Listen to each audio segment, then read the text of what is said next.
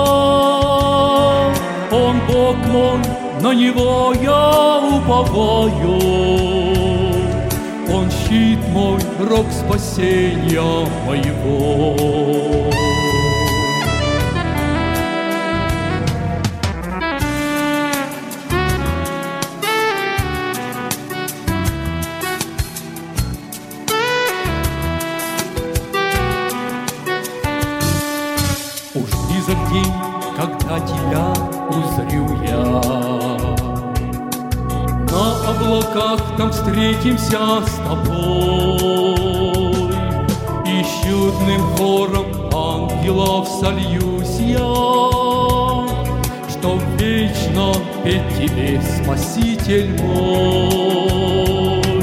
Господь моя твердыня и опора, Он избавитель мой, скала моя, он Бог мой, на Него я уповаю. Он щит мой, рог спасения моего. Господь моя твердыня и опора, Ты избавитель мой, скала моя, Ты Бог мой, на Тебя я уповаю мой, рог спасения моего. Ты щит мой, рог спасения моего. Ты щит мой, рог спасения моего. Ты щит мой, рог спасения моего.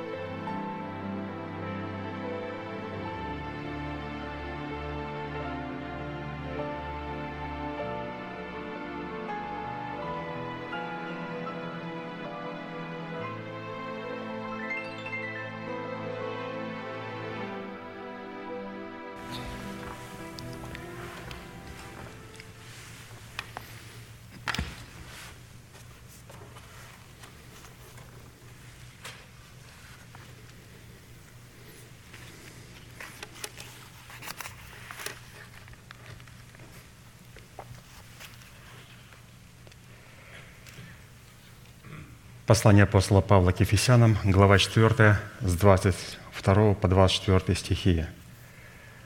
«Отложить прежний образ жизни ветхого человека, истлевающего в обольстительных похотях, а обновиться духом ума вашего и облечься в нового человека, созданного по Богу в праведности и святости истины». Тема данного места Священного Писания «Право на власть» отложить прежний образ жизни, чтобы облечь свои тела в новый образ жизни. И как мы знаем, что для выполнения этой повелевающей заповеди, записанной у апостола Павла и представленной в серии проповедей апостола Аркадия, задействованы три судьбоносных, повелевающих и основополагающих действия. Это отложить, обновиться и облечься – то есть эти глаголы, эти действия может предложить только человек, который облечен статусом отцовства Бога для церкви. Потому что, чтобы это предложить, необходимо это все изложить и представить нам в формате учения, в формате истины. И вот мы с вами проходим, что от выполнения этих трех требований отложить, обновиться и облечься – будет зависеть совершение нашего спасения, которое дано нам в формате семьи, чтобы обрести его в собственность в формате плода правды. И следует сразу обратить наше внимание на то, что обличение в нового человека, как здесь написано, созданного по Богу в праведности, святости, истины, возможно только через работу со святой и неповрежденной истиной, взращенной в нашем сердце в плод правды. Потому что невозможно ни в коем случае облечься в человека, который не создан в праведности и святости истины. То есть наш человек состоит из вот таких двух сильных компонентов. Это праведность и это святая истина.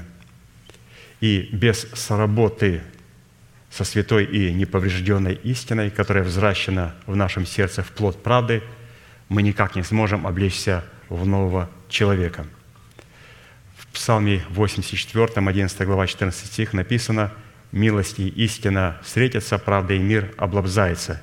Истина возникнет из земли, и правда проникнет с небес, и Господь даст благо, и земля наша даст плод свой».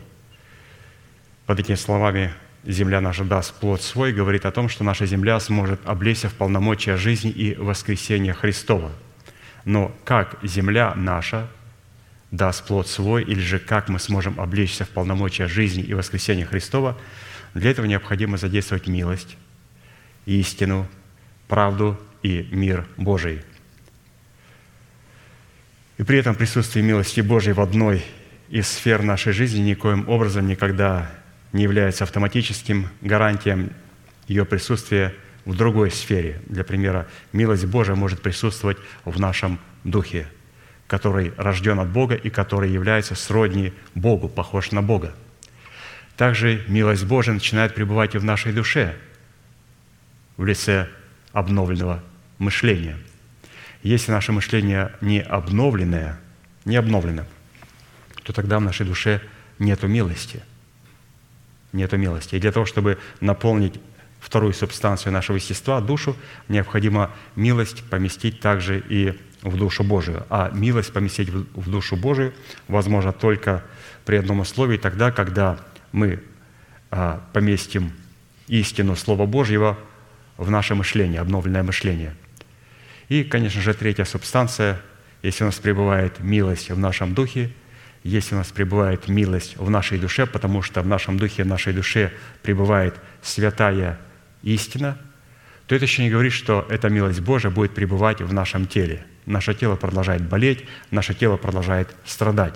Теперь нам необходимо а, истину неповрежденную поместить через исповедание нашими устами и также для нашего тела. Тогда, когда мы называем несуществующее как существующее, и таким образом мы эту милость начинаем помещать в наше тело.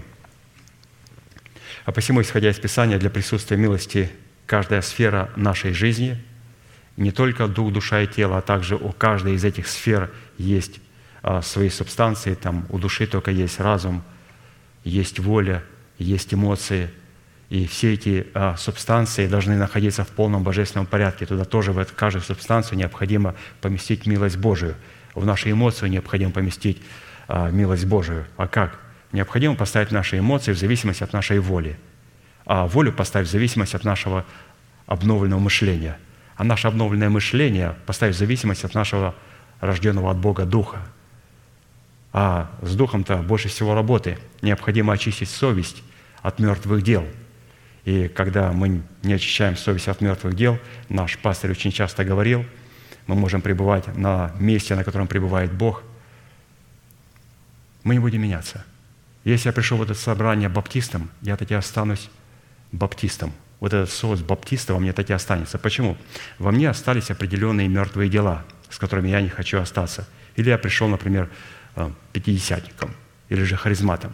И у меня вот этот соус и останется. Я не хочу меняться. Почему? У меня есть мертвые дела. А мертвые дела никогда а, не позволят а, истине Божией прилипнуть к субстанции нашего духа, нашей души и нашего тела. Никогда мертвые дела, они не позволят этого сделать, они отталкивают истину. Поэтому присутствие милости Божией, каждая сфера нашей жизни должна отвечать требованиям святой и неповрежденной истины, взрачной в плоде правды, на которой бы милость Бога могла снизойти в полномочиях жизни и воскресения Христова. Итак, милость, она должна вначале встретиться с истиной. Писание так и говорит, милость и истина встретиться, то есть встретиться, говоря более современным языком. И когда они встретятся, обратите внимание, что милость встретится только тогда, когда у нас будет истина. Только после этого правда и мир смогут облобзаться. Только после этого, обладая истиной, Слово Божие, неповрежденной истиной, святой истиной, мы сможем принести плод правды. Только после того, когда милость и истина встретились, после этого правда и мир облобзается – Здесь мы видим правда и мир, как Писание говорит, что не законом даровано Аврааму или семени его быть наследником мира, но праведностью веры. То есть праведность и мир должны облабзаться. А когда это происходит? Тогда, когда милость встретится со святой и неповрежденной истиной в нашем духе, в нашей душе и через исповедание, разумеется, в нашем теле – Поэтому единственная возможность нам спасти наше тело, святые, это через исповедание.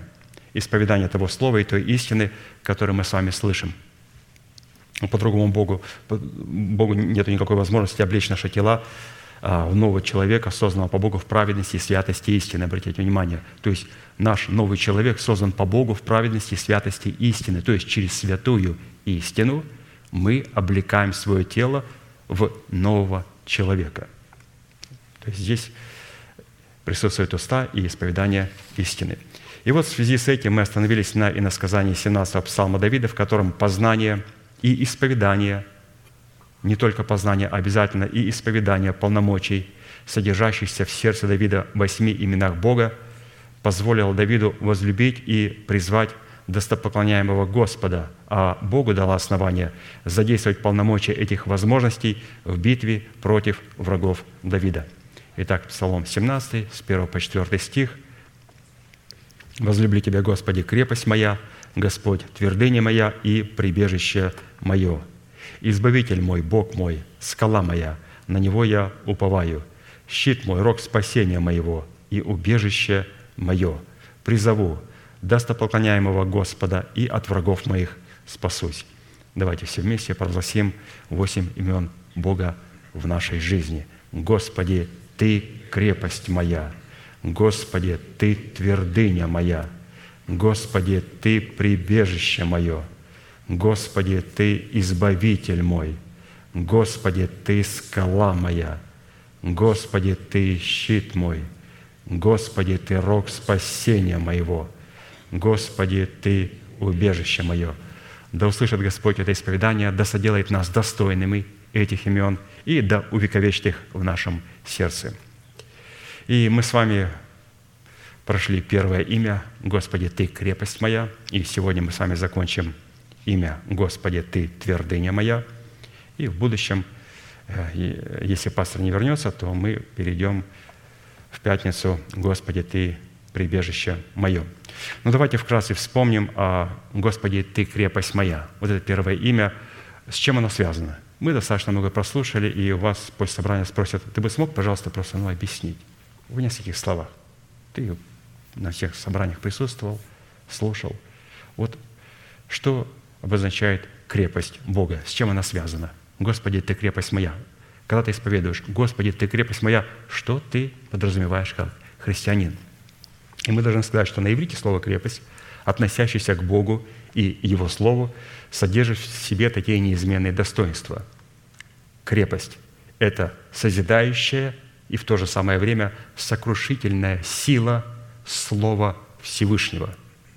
То есть, где мы встречаемся с именем Бога крепость, это созидательная и в то же время сокрушительная сила Слова Всевышнего. Это мощь, могущество и потенциал – в Слове Всевышнего. То есть мы говорим, где мы встречаемся с крепостью Бога. Бог открывает свою крепость в потенциалах своего Слова, также в своих качествах.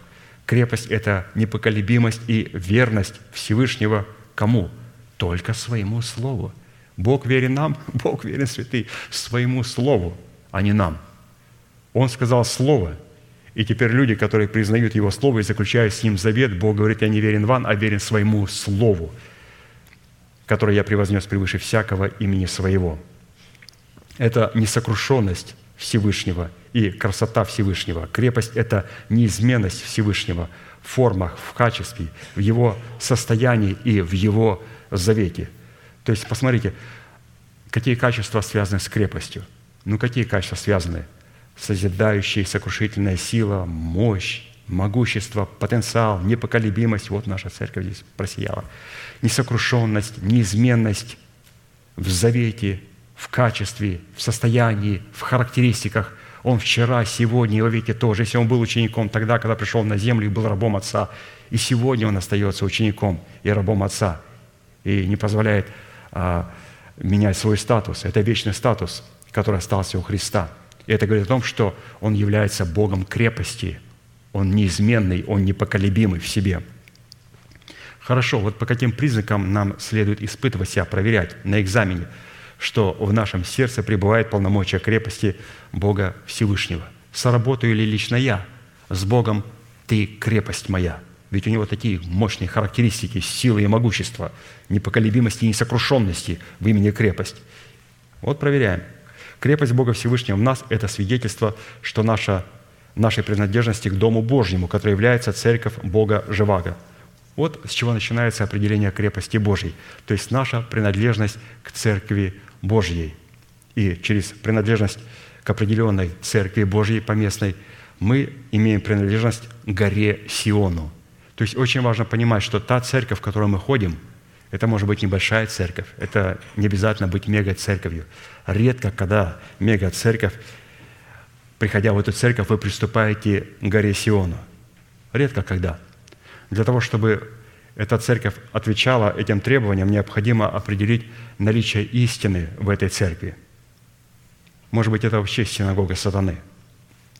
Писание говорит, но вы приступили к горе Сиону и к ограду Бога Живаго, к небесному Иерусалиму и тьмам ангелов, к торжествующему собору и церкви первенцев, написанных на небесах, и к судьи всех Богу, и к духам праведников, достигших совершенства, и ходатую Нового Завета Иисусу и крови кропления, говорящей лучше, нежели Авелева».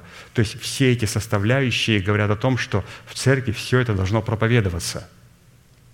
В церкви все это должно проповедоваться, что церковь является горой Сионом, градом Бога Живаго – она должна представляться как Иерусалим, как жена невеста Агнца, что церкви необходимо говорить о том, что Господь грядет.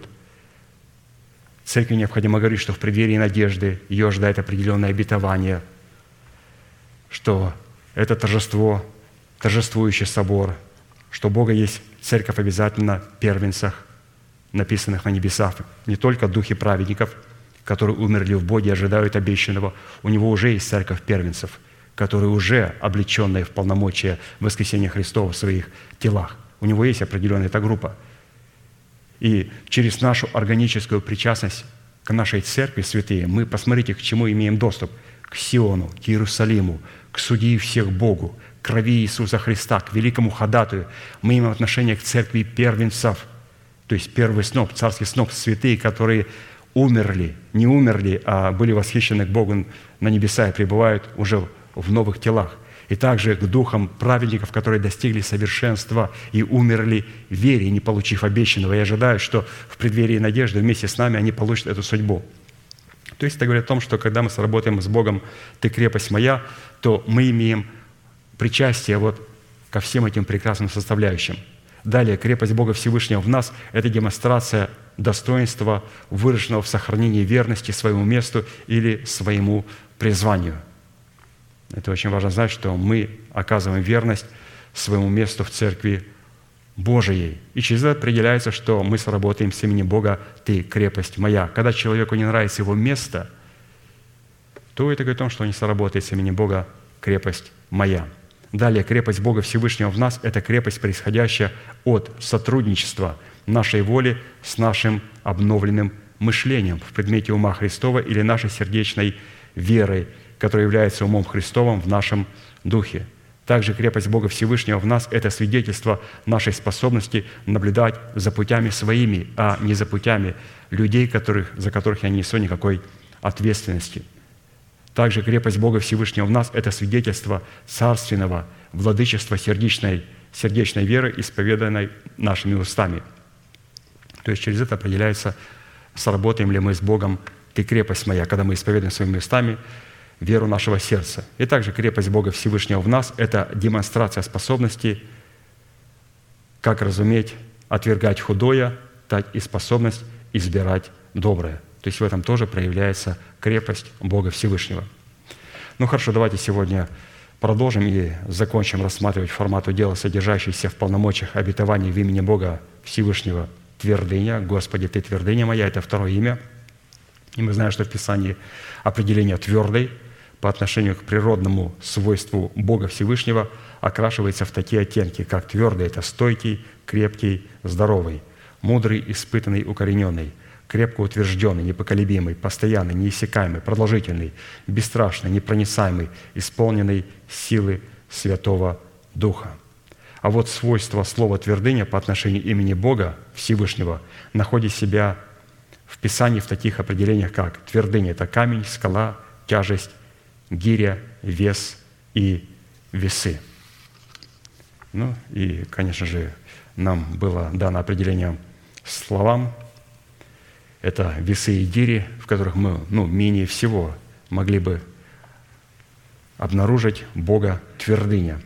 Весы Всевышнего в имени твердыня – это абсолютная власть и способность Всевышнего, обусловленная Его премудростью, справедливо судить или взвешивать всякое созданное им творение, чтобы каждый взвешенный на весовых чашах правды получил свое возмездие в соответствии своего веса.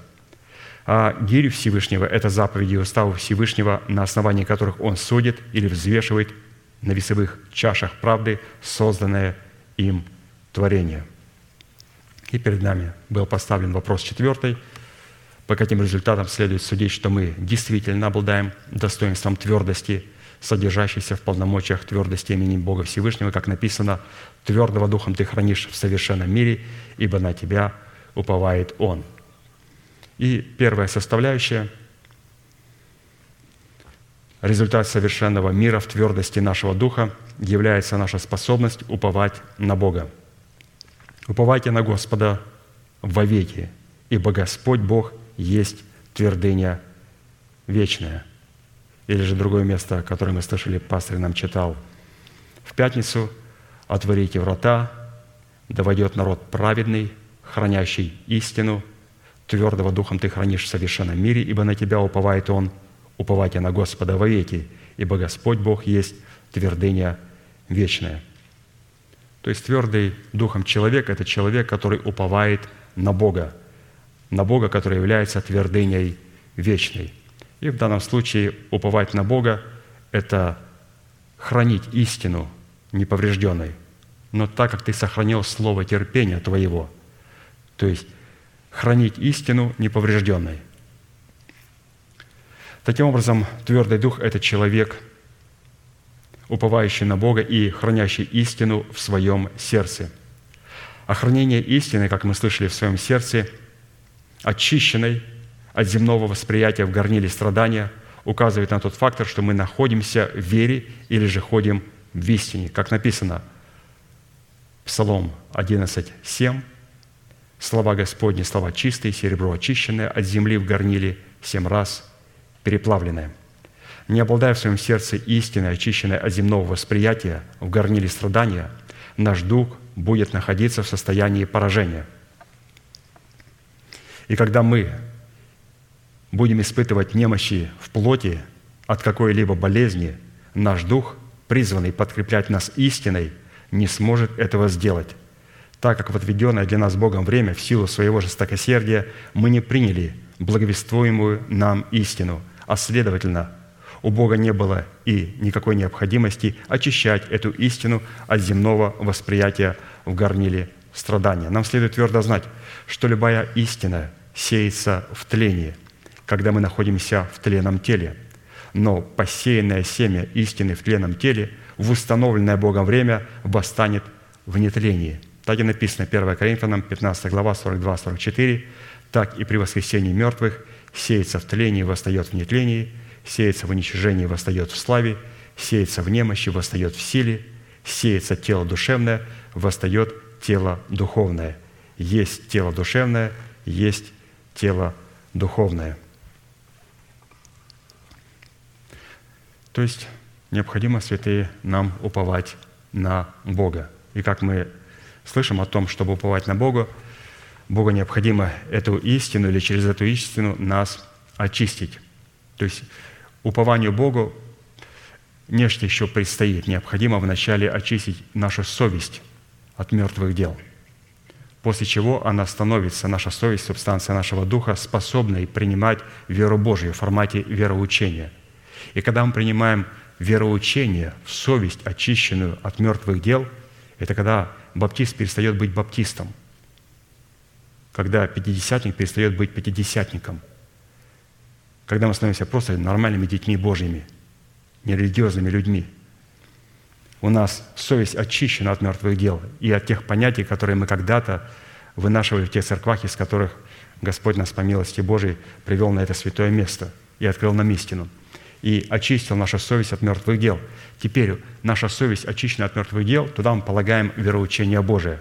Когда есть вероучение Божие, теперь на этом вероучении поднимаются надежда, горы и холмы Божии. И когда поднимается надежда на этом вероучении, у нас есть на что уповать. И когда мы уповаем на то, что мы имеем, теперь мы можем исповедовать нашу веру и называть несуществующее существующее, и говорить, да будет мне Господь по Слову Твоему, и это будет приходить в нашу жизнь. Оказывается, посмотрите, чтобы сказать, да будет это мне по Слову Твоему, вот Марии, девушке, ведь ей необходимо было иметь сильнейший фундамент в своем сердце. Это не просто пришел к ней ангел ни с того, ни с сего – начал говорить ей что-то, он сказал, да будет мне по слову твоему. Там был сильнейший фундамент, чтобы сказать слова веры, чтобы исповедать веру Божию, потому что вера Божия представляется в двух вариантах. Первый вариант – это всегда вероучение Божие. Второй вариант – да будет мне по слову твоему. Да будет по слову твоему никогда не будет работать, если нет вероучения в формате учения в нашем сердце. Поэтому у этой юной девицы был сильнейший фундамент иудаизма, фундамент учения в ее сердце – на котором были воздвигнуты надежда, в которой она уповала и не повреждала их, и ожидала, слово не повреждая его, и не повреждая истину, и ожидая ее, уповая на нее, потом она могла сказать уже, да будет мне по слову Твоему. Вторая составляющая, результат совершенного мира в твердости нашего духа, это наша способность ограждать стеною дом Израилевых в достоинстве нашего тела – то есть Дом Израилев – это, разумеется, и Церковь Христова, и также это наше тело, которое является Домом Израиля. Ну, при условии, если, конечно же, мы воин молитвы, потому что Израиль – это победитель, это воин молитвы. Иезекииль 13.5 «В пролому вы не входите и не ограждаете стеною Дома Израилева, чтобы твердо стоять в сражении в день Господа». То есть вот Господу необходимо найти человека, который бы смог встать в проломе, как в церкви, так и в проломе за свое тело. У Иезекииля написано, 22 глава, 30-31 стих. «Искал я у них человека, который поставил бы стену и стал предо мною в проломе за сию землю, чтобы я не погубил ее, но не нашел. Итак, изолью на них негодование мое, огнем ярости моей истреблю их. Поведение их обращу им на голову, говорит Господь Бог. Под проломом, как мы слышали, в стене дома молитвы следует разуметь место в своем сердце, которое мы даем дьяволу, идя на поводу ветхого человека с делами его, за которыми стоят организованные силы тьмы. И давайте вспомним список составляющих, которые дают место дьяволу в нашем сердце, что дискредитирует нас как правовых ходатаях, призванных становиться в проломе за свое тело, чтобы оградить его стеною от гнева Господня. То есть Писание говорит, не давайте место дьяволу. То есть стать в проломе для молитвенника – это просто не давать место дьяволу. Это не просто сделать какой-то грех и потом поставить стену. Вот это ходатайство, которое необходимо а, за других людей делать, или же в Церкви Божией, когда есть определенный пролом, или же какая-то нужда у человека. И мы как ходатый, а ходатай – это человек, который слышит Бога и которого слышит Бог – который имеет неповрежденную истину, совесть очищенную от мертвых дел.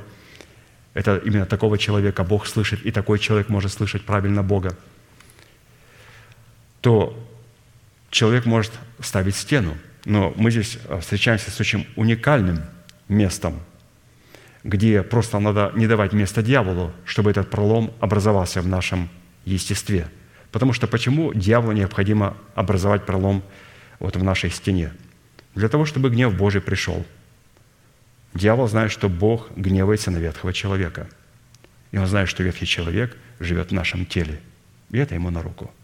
Все, что ему необходимо, чтобы у нас был пролом, чтобы мы сделали пролом в нашей жизни. Мы прочитаем семь составляющих, через которые мы делаем пролом в своей жизни. И что? И теперь гнев Божий приходит в нашу жизнь, в наше тело. Вот, например, в формате болезни – приходит в наше тело. И поэтому, если у нас стоит эта стена, и мы не даем места дьяволу, то если к нам приходит болезнь, то она приходит не как наказание, а как испытание. Потому что когда есть пролом, тогда болезнь приходит как наказание, а если она приходит как наказание, она приходит как жатва. Но если у человека нет пролома – и к нему приходит ни с того ни с сего незванно болезнь. Это о чем говорит? Это о том, что Бог проводит его через испытания. А раз Он проводит человека через испытания, это благоприятное время для посева, потому что мы сеем вот в тлении, сеем со слезами, сеем в смерти. И это место и время, когда мы делаем посев, для того, чтобы потом Господь мог привести жизнь и воскресение – ну, давайте посмотрим, как не давать место дьяволу, где вот эти вот встречаются проломы. Первое место, которое мы даем дьяволу, является слова лжи, которые мы говорим друг другу. Писание таки говорит в послании к Ефесянам, отвергнув ложь, говорите истину каждый ближнему своему. Практически не лишив ветхого человека оружия в предмете неочищенной совести, то есть мертвых дел – на который он надеется, у нас не будет никакой возможности говорить истину друг другу. Если моя совесть не очищена от мертвых дел, несмотря на то, что сказал, говорит, брат, брат, будь благословен. Я люблю тебя, брат. Это будет ложь. Это будет прямая ложь. У меня сердце не очищено от мертвых дел. Я вам улыбаюсь, я вам лгу, но я человеку завидую, и я его не принимаю. Насколько важно пастырь показал, что необходимо очистить себя от мертвых дел – Поэтому не говорить ложь друг другу – это вот совлечь себе ветхого человека, вот эти все мертвые дела, чтобы когда мы говорили, на самом деле, я благословляю тебя, брат, я люблю тебя, чтобы я на самом деле этого желал, а не лгал. Второе место, которое мы даем дьяволу, является наш гнев, от которого мы не избавимся до захода солнца. Вот появился гнев, обида, и я лег спать. Все, пролом готов – я открыл себя полностью для болезней, для проклятий. Поэтому наш будильничек – это солнце, а не тогда, когда мой брат и моя сестра позвонят мне или хотя бы текст-месседж пошлют и скажут «Прости, I'm sorry». Я этого не живу, мне совершенно это не надо. Писание говорит, гневаясь не согрешайте, солнце да не зайдет во гневе вашем, но будьте друг к другу добры, сострадательны, прощайте друг друга, как и Бог во Христе простил вас. Это уникальное обстоятельство, когда мы призваны прощать нашего ближнего заочно, наперед, когда он не просит у нас прощения до захода солнца. Наш будильник – это заход солнца. Заходит солнце, еще он, вот еще последний луч мерцает. Я говорю, Господи, прощаю всех, если какой-то святой меня обидел, не имею никакой обиды, мое сердце полностью свобода от всякой обиды, это будет благословено наследие Божие. Никакой обиды не имею. Ну и, разумеется, если кого-то обидел, делаю решение попросить прощения. Третье место, которое мы даем дьяволу, является воровство, в котором мы присваиваем себе то, что нам не принадлежит. Так, в послании к Ефесянам, это все с одного места написано, «Кто крал, впредь не кради, а лучше трудись, делай своими руками полезное, чтобы было из чего уделять нуждающимся». И таким родом воровства по отношению к Богу являются две вещи. Их больше, но вот для верующего человека является воровство, это когда человек не чтит Бога десятинными приношениями. И второе, когда он слова посланников Бога, авторство которых он приписывает себе. Берет слова посланников Бога, их отвергает, и их авторство приписывает себе. Это вот два рода воровства, которые очень сильно встречаются в христианских церквах. В-четвертых, мы говорим, а, как человек дает пролом для дьявола.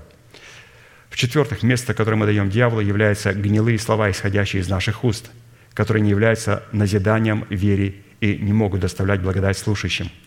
Писание говорит, никакое гнилое слово да не исходит из уст ваших, а только доброе для назидания вере, дабы оно доставляло благодать слушающим. Праздными или гнилыми словами, которые мы произносим, являются слова, которые не являются верой нашего сердца и не запечатленные в скрижалях нашего сердца, не очищенные от мертвых дел. И когда мы, вопреки требованиям Писания, не очистившись от скверны своих уст, берем в свои нечистые уста завет Бога, чтобы оправдывать себя, мы также даем место дьяволу. То есть здесь два места говорят о том, что праздные гнилые слова – они исходят как от сердца, неочищенного от мертвых дел, и также от наших уст, неочищенных, от скверных уст. Поэтому человек может сказать, что ну, я очистил свою совесть от мертвых дел. Это очень легко проверить по, нашим, по нашему разговору, потому что наше сердечко, оно отображается в наших устах. Если наши э, уста грязные – то это говорит о том, что наше сердечко также не очищено от мертвых дел. Очень важно. То есть Бог определяет все по нашим устам. Поэтому очистим не только наше сердце, но вместе с нашим сердцем и наши уста. Потому что наши уста задействованы для того, чтобы ими прославлять нашего Бога.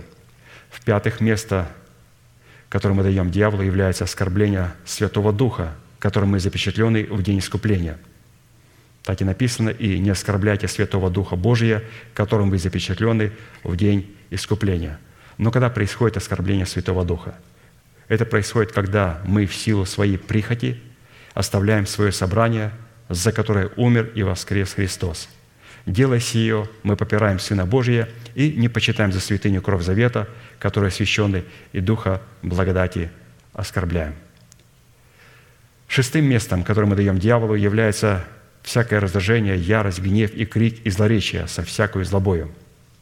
И слова, которые мы извергаем из своих уст в раздражении, в ярости, в гневе, злоречии, делают наши уста нечистыми и дают в нашем сердце место дьяволу.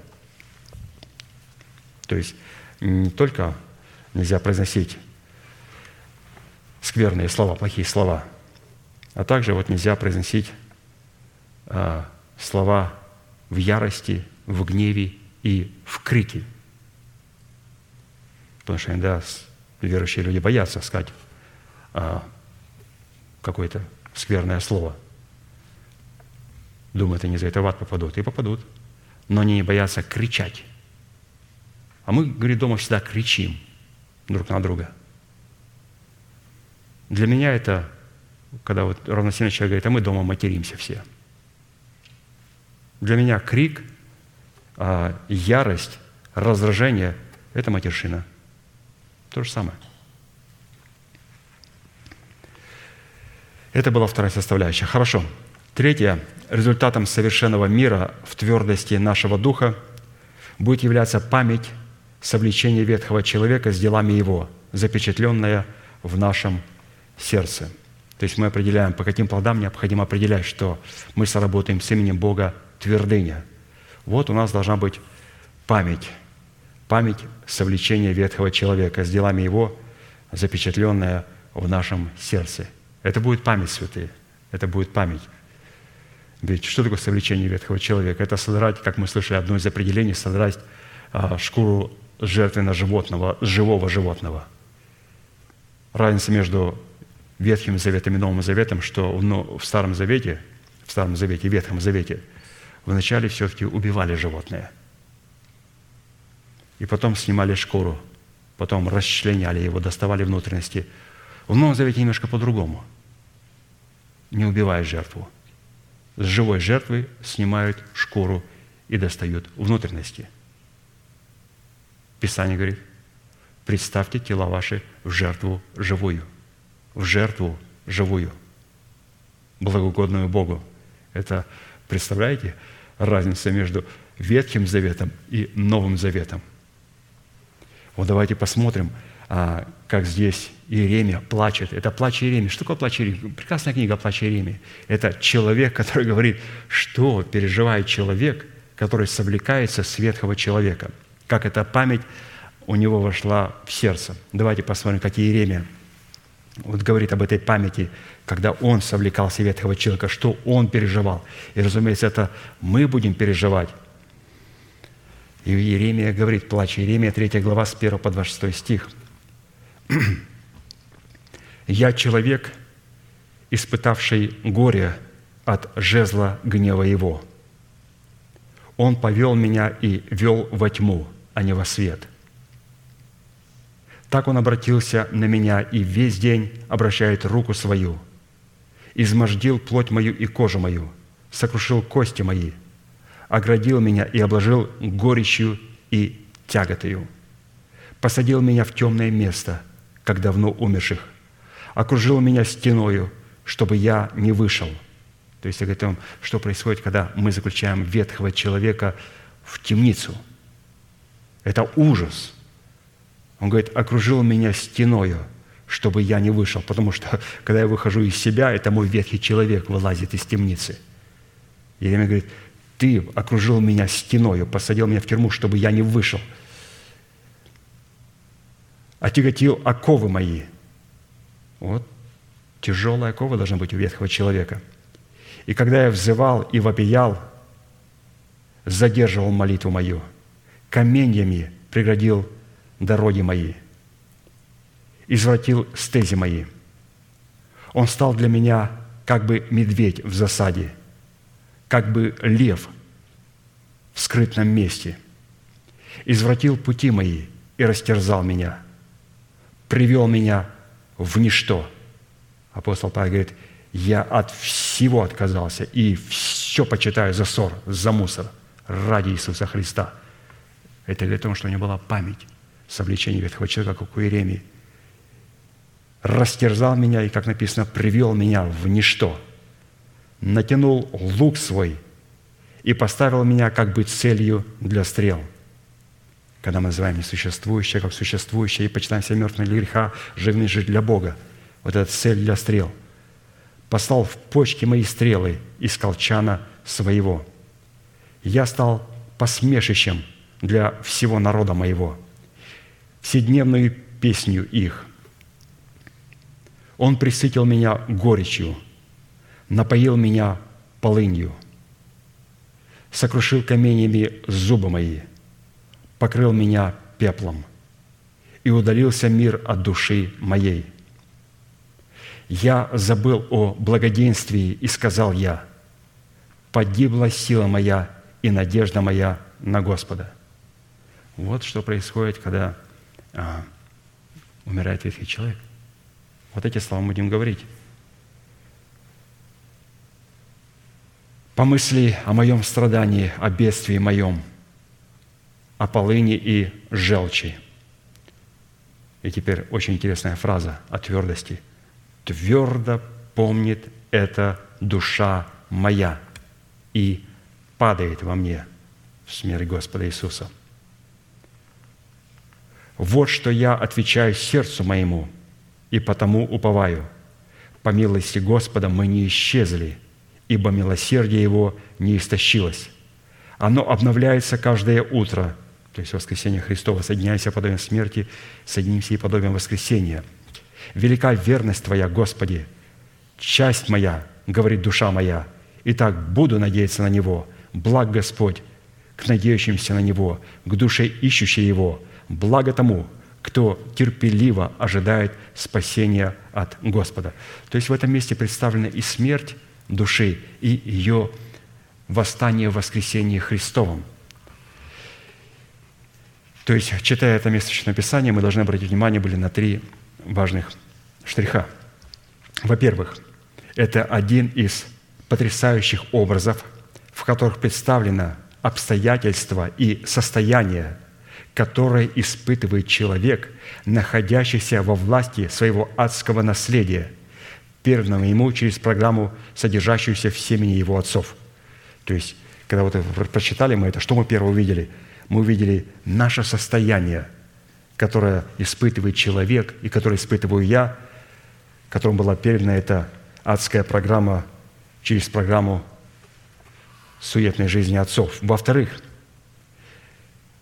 в плаче Иеремии было показано отношение самого Бога к царствующему греху в нашем теле. Не только наше состояние, скверное состояние. Оказывается, Бог показывал, как Он смотрит на царствующий грех в нашем теле, в лице ветхого человека с делами его, за которым стоят организованные силы тьмы, которые человек испытывает на себе, когда бросает вызов царствующему греху в своем теле – мы видим о том, что над ним народы смеялись. Я стал посмешищем для всего народа моего, седневной песней их. То есть эти все народы живут в нас. Это наши эмоции, это наши чувства, это наше настроение, которое то прыгает наверх, то падает вниз. Когда человек совлекается, для них это становится посмешищем. Но это до поры до времени. И в-третьих, когда мы смотрим на плач Иеремии, когда Господь запечатлел эту память совлечения ветхого человека, в-третьих – совлечение ветхого человека с делами его, оставит твердую память этого мучительного процесса в рубцах на руках нашего нового человека, который будет являться для нас твердыней смирения, предохраняющей нас от всякого превозношения. Захарии 13, 5, 6, и каждый скажет, «Я не пророк, я земледелец, потому что некто сделал меня рабом от детства моего, Ему скажут, от чего же на руках у тебя рубцы? И он ответит, от того, что меня били в доме любящих меня. То есть, потому что я совлекался ветхого человека.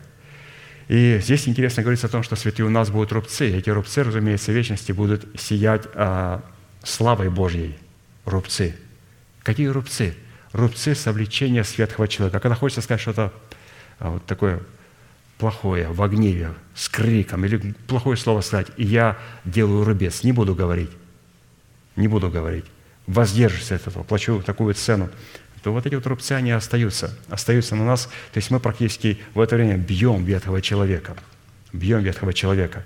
И, разумеется, когда удар приходится по ветхому человеку, так как этот человек находится ветхий в нашем теле, то, разумеется, мы чувствуем на себе эти рубцы. Эти рубцы, опять же, будут а, славой в будущем. Вы помните, когда Христос пришел к своим ученикам, когда они были за запертой дверью из опасения от иудеев, Он встал посреди и сказал «Мир вам». И прежде чем сказать, как послал меня Отец, так и я, апостол, посылаю вас, Он говорит, позвольте мне кое-что показать. Показал им свои руки, рубцы, показал свои ноги и показал свое ребро – и потом сказал, вы согласны иметь такие рубцы? Писание говорит, они возрадовались. Согласны.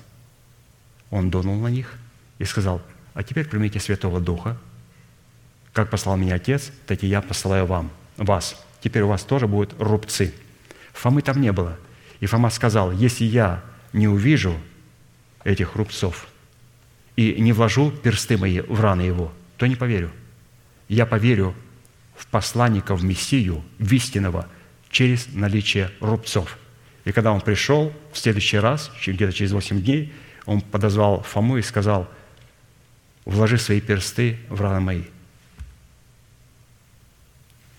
И он сказал, Господь и Бог мой, через наличие рубцов. То есть, святый, это о чем говорит, что раз мы вкладываем свои пальцы в рубцы Его, Он должен вложить в наши. И Он это сделает.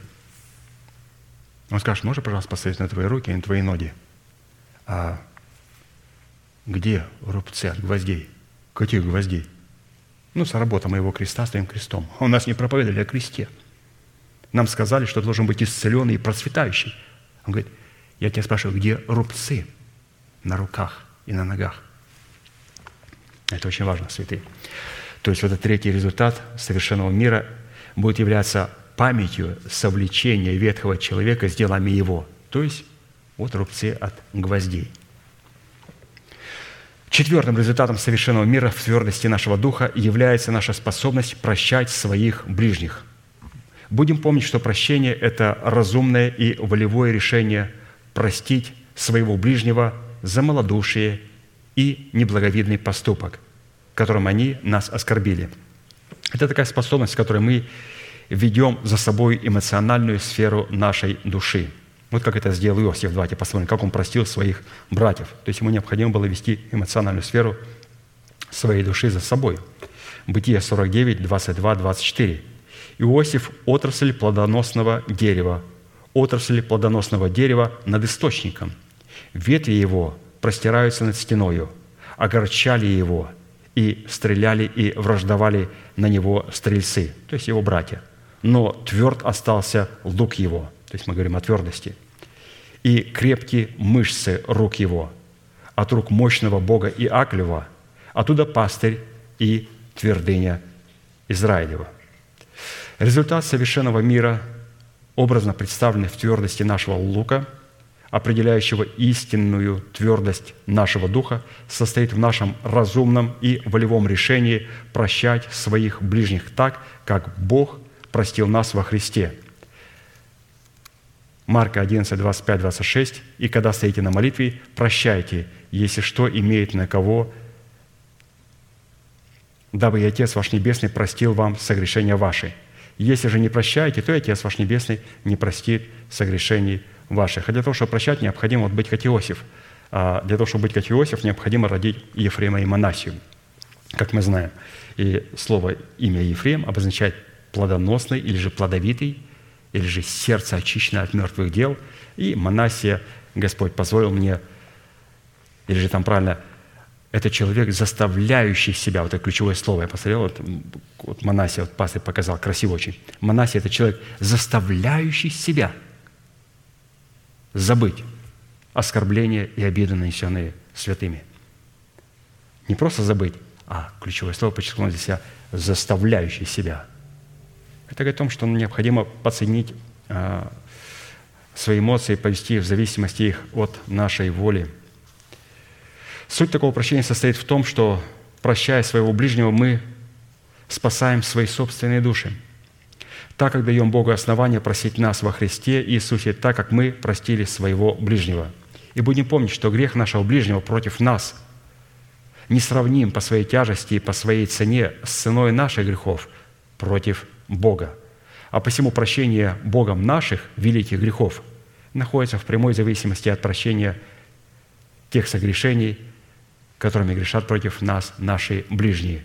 То есть наши грехи по отношению к Богу намного больше по своим размерам, по своей стоимости, чем те согрешения, которые грешат против нас святые. Матфея 18 глава с 21 по 35 стих – Тогда Петр приступил к нему и сказал, «Господи, сколько раз прощать брату моему, согрешающему против меня? До семи ли раз?» Иисус говорит ему, «Не говорю тебе до семи раз, но до седмижды семидесяти раз». Посему Царство Небесное подобно царю, который захотел сосчитаться с рабами своими. Когда начал он считаться, приведен был к нему некто, который должен был ему 10 тысяч талантов. То есть один талант золота – это 30 килограммов золота. И он должен был ему быть один человек, 10 тысяч талантов. Это вот вагоны и вагоны, вагоны, вагоны, вагоны золота, слитков золота. Один человек должен. Посмотрите, какую цену мы должны Богу, когда мы грешим против Бога.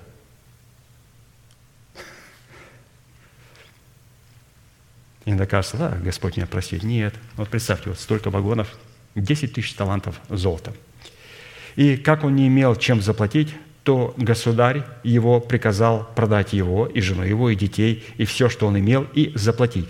Тогда раб тот пал и, кланяясь ему, говорил, «Государь, потерпи на мне, и все тебе заплачу». Государь, умилосердившись над рабом тем, отпустил его, и долг простил ему. То есть Бог нам прощает грехи. И оправдывает нас, когда мы оправдываем святых и прощаем им – но если мы думаем, простили, были прощены и оправданы, и в то же самое время мы не прощаем нашего обидчика, это говорит о том, что мы не получили правильное оправдание. Правильно принято оправдание – это когда мы с легкостью прощаем, прощаем наших святых. Обязательно. Писание говорит, он простил, ему долг. А потом он вспомнит долг. Почему? Потому что Бог прощает. И когда Он прощает, Он может нечаянно вспомнить. Но когда Бог оправдывает, Он не вспоминает. А Он оправдывает когда? Когда мы прощаем святых – и, разумеется, принимаем оправдание даром по благодати. Раб же тот, выйдя, нашел одного из товарищей своих, который должен был ему 100 динариев. То есть он должен был ему перед Богом 10 тысяч талантов золота, а это должен был только 100 динариев. И, схватив его, душил, говоря, «Отдай мне, что должен».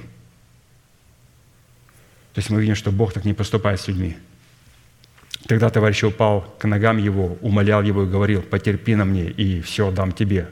Но тот не захотел, и пошел и посадил его в темницу, пока не отдаст долга. То есть сказал, я не собираюсь прощать до захода солнца брата. Вот когда он покается, когда он покается, вот покается перед людьми, перед всеми, вот тогда я прощу его. Да сохранит нас Господь от этого. Это же мы подписывали себе смертный приговор. Солнышко для нас будильничек – но он говорит, он посадил его в тюрьму и сказал, до тех пор, пока персонали перед людьми, перед теми, перед которыми оскорбил меня, не покается, не прощу. Давайте посмотрим, какие последствия у этого человека. Товарищи его, видев происшедшее, очень огорчились. И, придя, рассказали государю своему все бывшие. Тогда государь его призывает его и говорит, «Злой раб, весь долг тот я простил тебе» потому что ты упросил меня. Не надлежало ли и тебе помиловать товарища твоего, как я помиловал тебя?» И, разгневавшись, государь его отдал его истязателям, пока не отдаст ему всего долга. Так и Отец мой Небесный простит, поступит с вами, если не простит каждый из вас от сердца своего брату своему согрешений его». Непрощенный грех нашим ближним, согрешившим против нас, это и есть то место, которое мы даем дьяволу в нашем сердце, которое принадлежит Богу. Отдав это место дьяволу, мы разделим с ним вечное место в озере огненном, горящим огнем и серою. Когда мы прощаем грехи наших ближних, согрешившим против нас, мы сохраняем это место для Господа.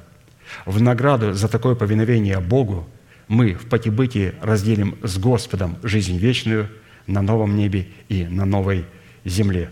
Вот что делает просто святые прощения, правильное отношение к прощению. Как необходимо прощать, как вот Христос прощал. Он показал на этой притче, как Он хочет прощать. Хорошо, пятым результатом совершенного мира в твердости нашего духа призвано являться наличие в нашем естестве престола Давида. Исайя 9, 7. «Умножению владычества его и мира нет предела. На престоле Давида и в царстве его, чтобы ему утвердить его и укрепить его судом и правдою отныне и до века. Ревность Господа Саваофа соделает это.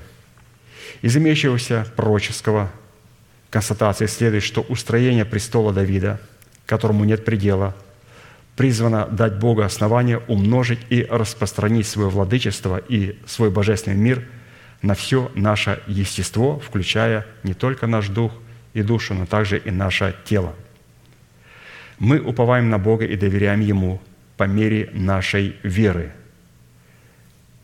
которая измеряется мерой нашего духовного роста. Наша вера определяется по мере нашего духовного роста, а наш духовный рост определяется по мере нашего познания, неследимого наследия Христова, от которого зависит мера нашего посвящения Богу, в которой Бог утверждает наш престол, именуемый престолом Давида. Иоанна 3, 33, 34. «Принявший свидетельство Иисусова, сим запечатлел, что Бог истинен, ибо тот, который послал, ибо тот, которого послал Бог – говорит слова Божии, ибо не мерою дает Бог Духа». И Римлянам 12:3 «По данной мне благодати всякому из вас говорю, не думайте о себе более, нежели должно думать, но думайте скромно, по мере веры, какую каждую Бог уделил».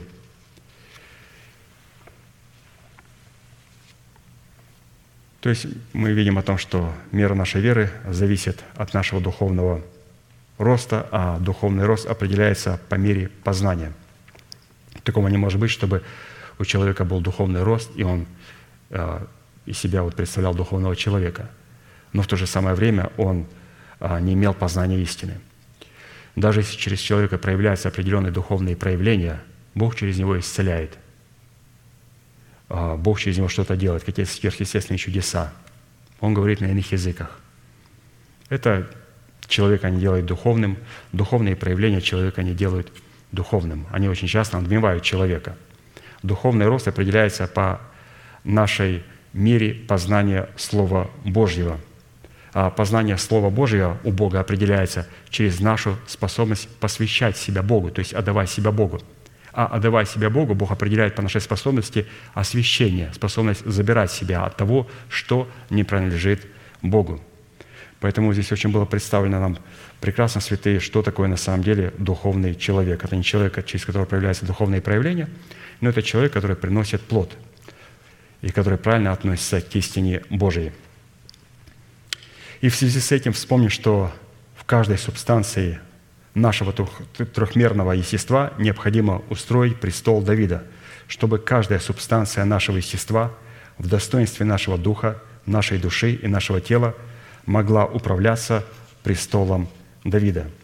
При этом все эти три престола призваны исполнять разные назначения в преследовании одной цели, чтобы сделать наше тело домом Всевышнего, в котором Он благоволил пребывать вечно – то есть три престола преследуют одну цель, чтобы сделать наш, наше тело домом Божьим, в котором бы пребывал наш Бог. Ну, у этих всех престолов, почему их три? Потому что у них есть три главных назначения. Это говорит о том, что Бог не сможет воцариться в нашем теле или же чувствовать себя комфортабельно в храме нашего тела, если мы не поймем вот эти три назначения. Итак, давайте вспомним. Субстанция нашего духа престолом Давида призвана являться наша совесть, очищенная от мертвых дел, запечатленная на ее скрижалях истины, начальствующего учения Христова и Святого Духа, открывающего эту истину в сердце. То есть все начинается с нашего сердца. Здесь мы обретаем способность понимать Святого Духа – а как понимать Святого Духа? Понимать Святого Духа определяется через нашу способность принимать благовествуемое Слово, которое Бог передает через своих посланников. То есть наш Дух учится понимать Святой Дух в формате благовествуемого Слова и слагает это Слово в нашем сердце. А вот вторая субстанция нашей души – это которая помогает теперь нашему Духу разуметь, что находится на нашей душе, вот нашему обновленному мышлению, понимать, что находится в нашем сердце – В субстанции нашей души, престолом Давида, призвана являться разумная сфера нашей души, обновленная духом нашего ума, чтобы получить способность управляться разумной сферой нашей души. Это очень важная субстанция, это наш князь, и как мы знаем, что князь – это человек, в старине говорили, это человек, владеющий конем, человек, владеющий своими эмоциями. И мы видим о том, что когда Господь идет на второе пришествие, Он идет на белом коне. И все те святые, которые идут вслед за Ним, никто не идет пешком. Ну, я не смог обуздать свои чувства. Господи, можно я пешочком пройдусь? Меня конь не слушай. Он говорит, нет. Я буду идти с церковью первенца, буду идти с теми, кто обуздали свои чувства, свои эмоции, только с теми, кто может обуздать своего коня – и Писание говорит, было отверстие небо, и я увидел сидящего на белом коне, который праведно судит и воинствует. И имя ему – Слово Божие, Иисус Христос. Он был, был обогрен кровью. То есть на, его, а, на нем были рубцы. То есть невозможно обуздать нашего коня, если на нас не будет рубцы. И за ним вот следовала конница, не пехота. Господь будет идти с конницей, только с теми святыми, которые также сидят на этих белых конях – но у каждого есть свой конь, и каждый конь святые до нашего восхищения и до открытия славы Божией в телах святых, каждый из нас должен позаботиться, чтобы обрести этого князя внутри. Князь – это владеющий конем. И этот князь имел право приходить, входить во внешний двор, подходить к самому храму, поклоняться перед ним и передавать священнику свою жертву. И священник брал эту жертву и уже сам шел, оставляя священника поклоняться у дверей храма во святая святых.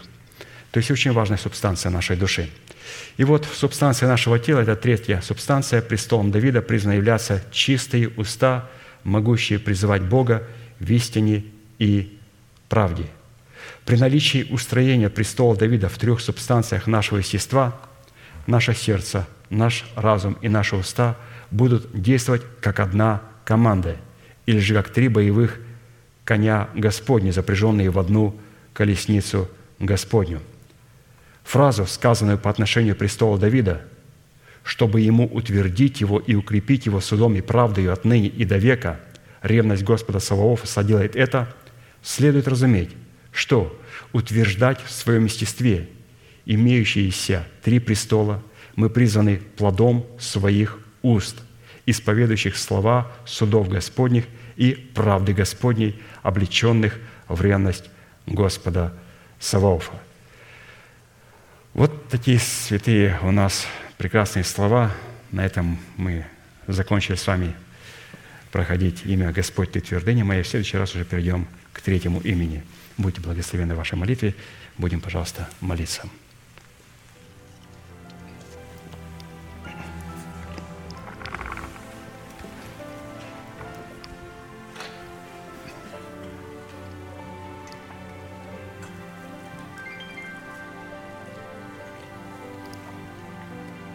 Дорогой Небесный Отец, во имя Иисуса Христа, мы благодарим Тебя за эту великую привилегию пребывать на месте, которое очертила десница Твоя для поклонения Твоему святому имени. Мы благодарим Тебя, Господь, что Ты на этом месте положил память своих святых имен.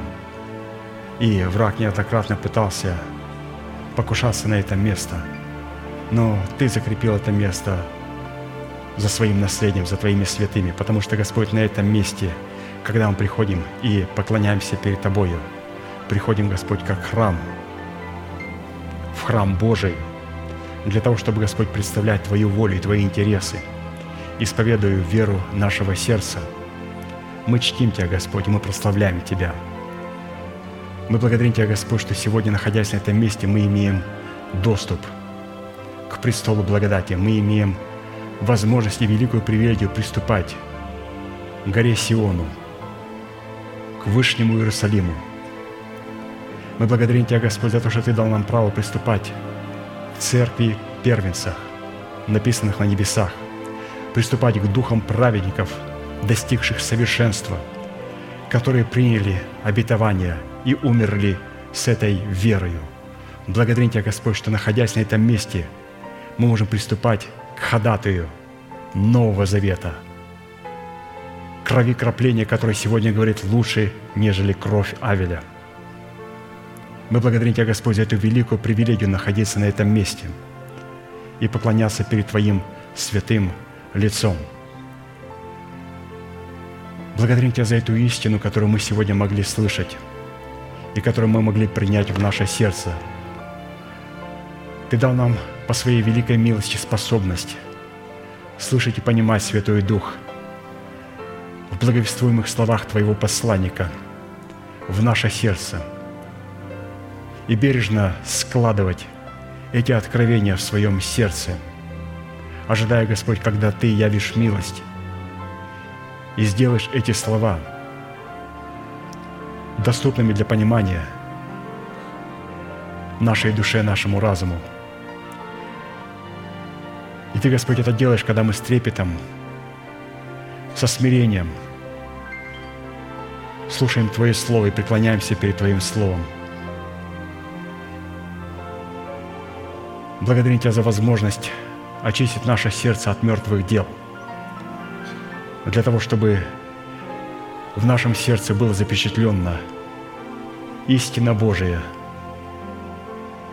и чтобы согласно этой истине мы могли облечься в нового человека, созданного по Богу в праведности и святости истины.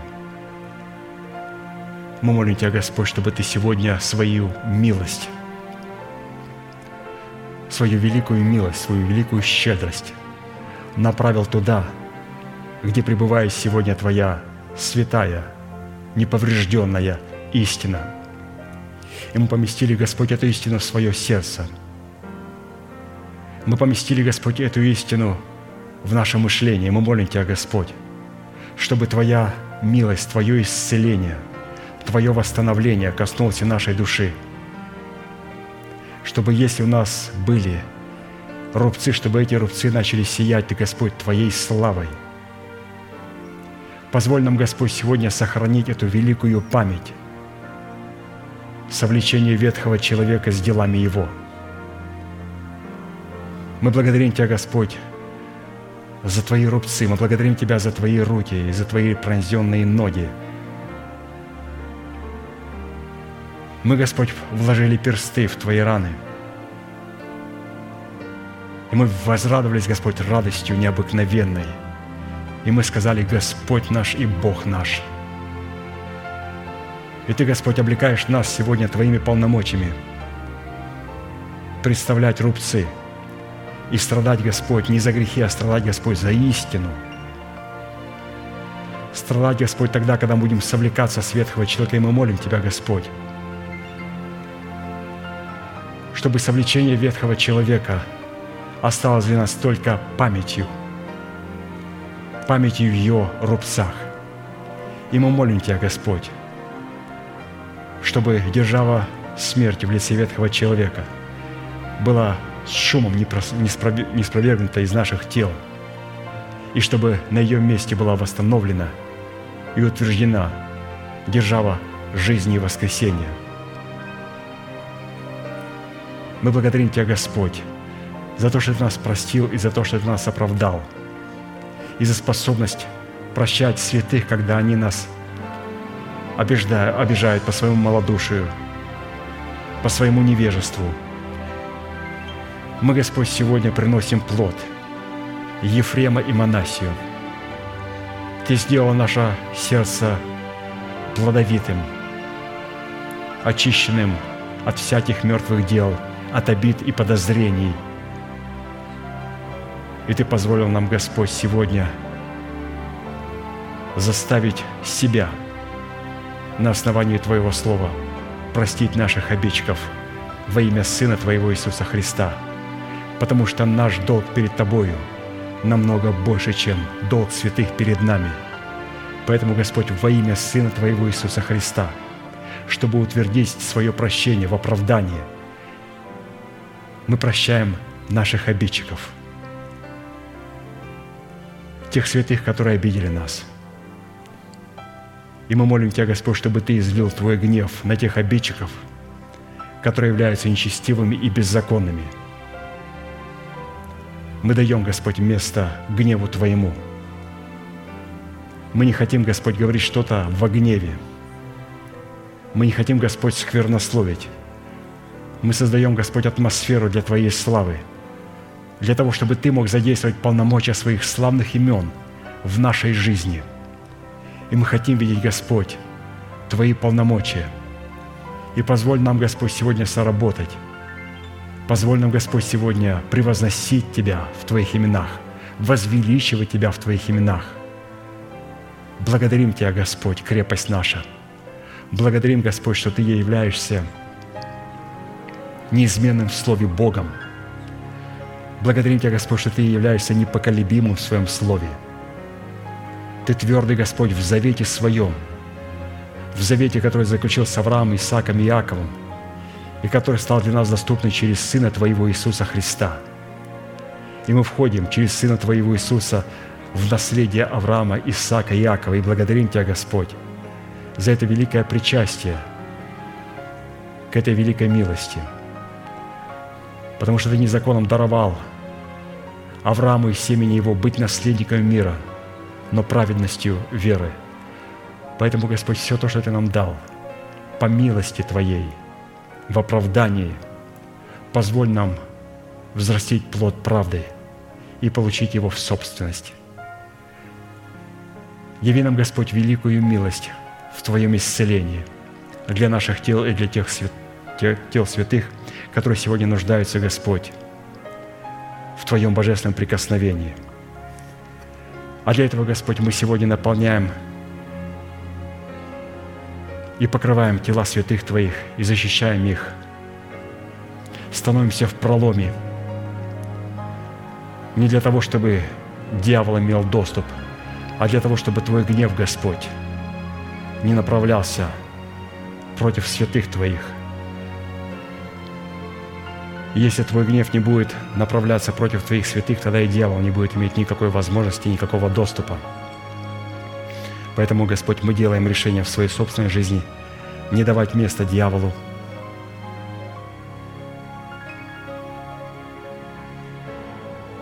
И поэтому все то, что будет приходить, Господь, испытанием в нашу жизнь, это не будет наказание.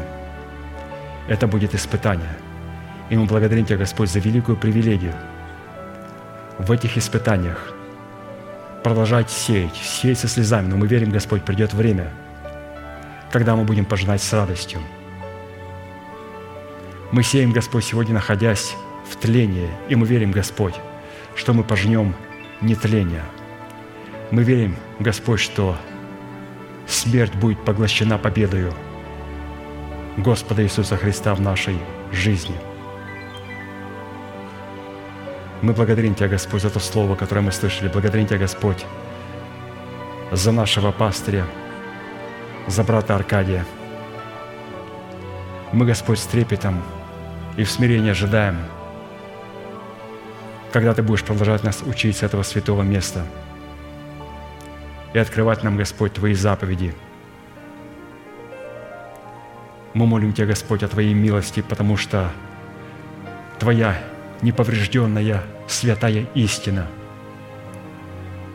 нашла место в этом святом человеке, и Ты передал нам через него. Поэтому на основании Твоего Слова, наш Небесный Отец во имя Сына Твоего Иисуса Христа, мы молим, даровано будет ему нашему святому человеку, этому святому человеку, Твое божественное исцеление, Твое божественное восстановление, воскресение, и также всем тем святым, которые сегодня являются страждущими – и болеют, и нуждаются, Господь, в прикосновении Твоего исцеления. Мы молим Тебя, Господь, чтобы Ты возвеличил достоинство Твоей святой и неповрежденной истины, и чтобы милость могла встретиться с истиной, и правда и мир могли облавзаться в нашей жизни. Благодарим Тебя, Господь, за эту великую милость. И мы молим Тебя о той милости, которая ожидает нас в последующих богослужениях наш великий Бог, Отец и Дух Святой. Аминь. Отче наш, сущий на небесах, да святится имя Твое, да придет царствие Твое, Да будет воля Твоя и на земле, как и на небе. Хлеб наш насущный подавай нам на каждый день, и прости нам долги наши, как и мы прощаем должникам нашим. И не веди нас в искушение, но избавь нас от лукавого, ибо Твое есть царство и сила и слава во веки. Аминь.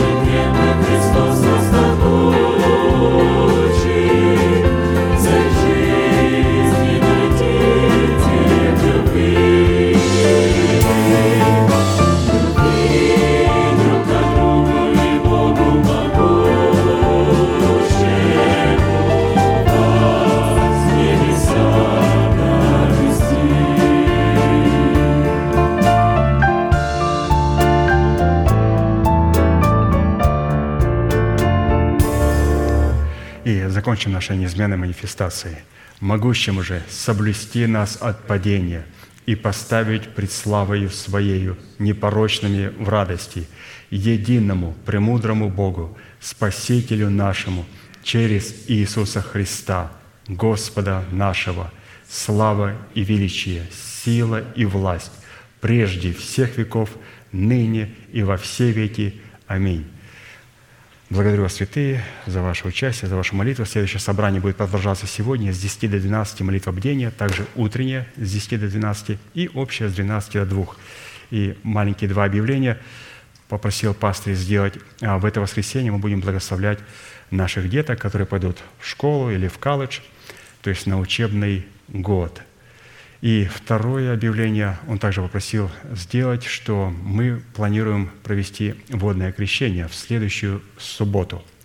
Но это водное крещение мы сделаем, наверное, погода очень хорошая, очень теплая, чтобы нам ну, не делать в а мы сделаем, может быть, на реке ее, на реке, где есть а, переодевалка и так далее. Достаточно есть много красивых мест недалеко отсюда, езды 10-15 минут.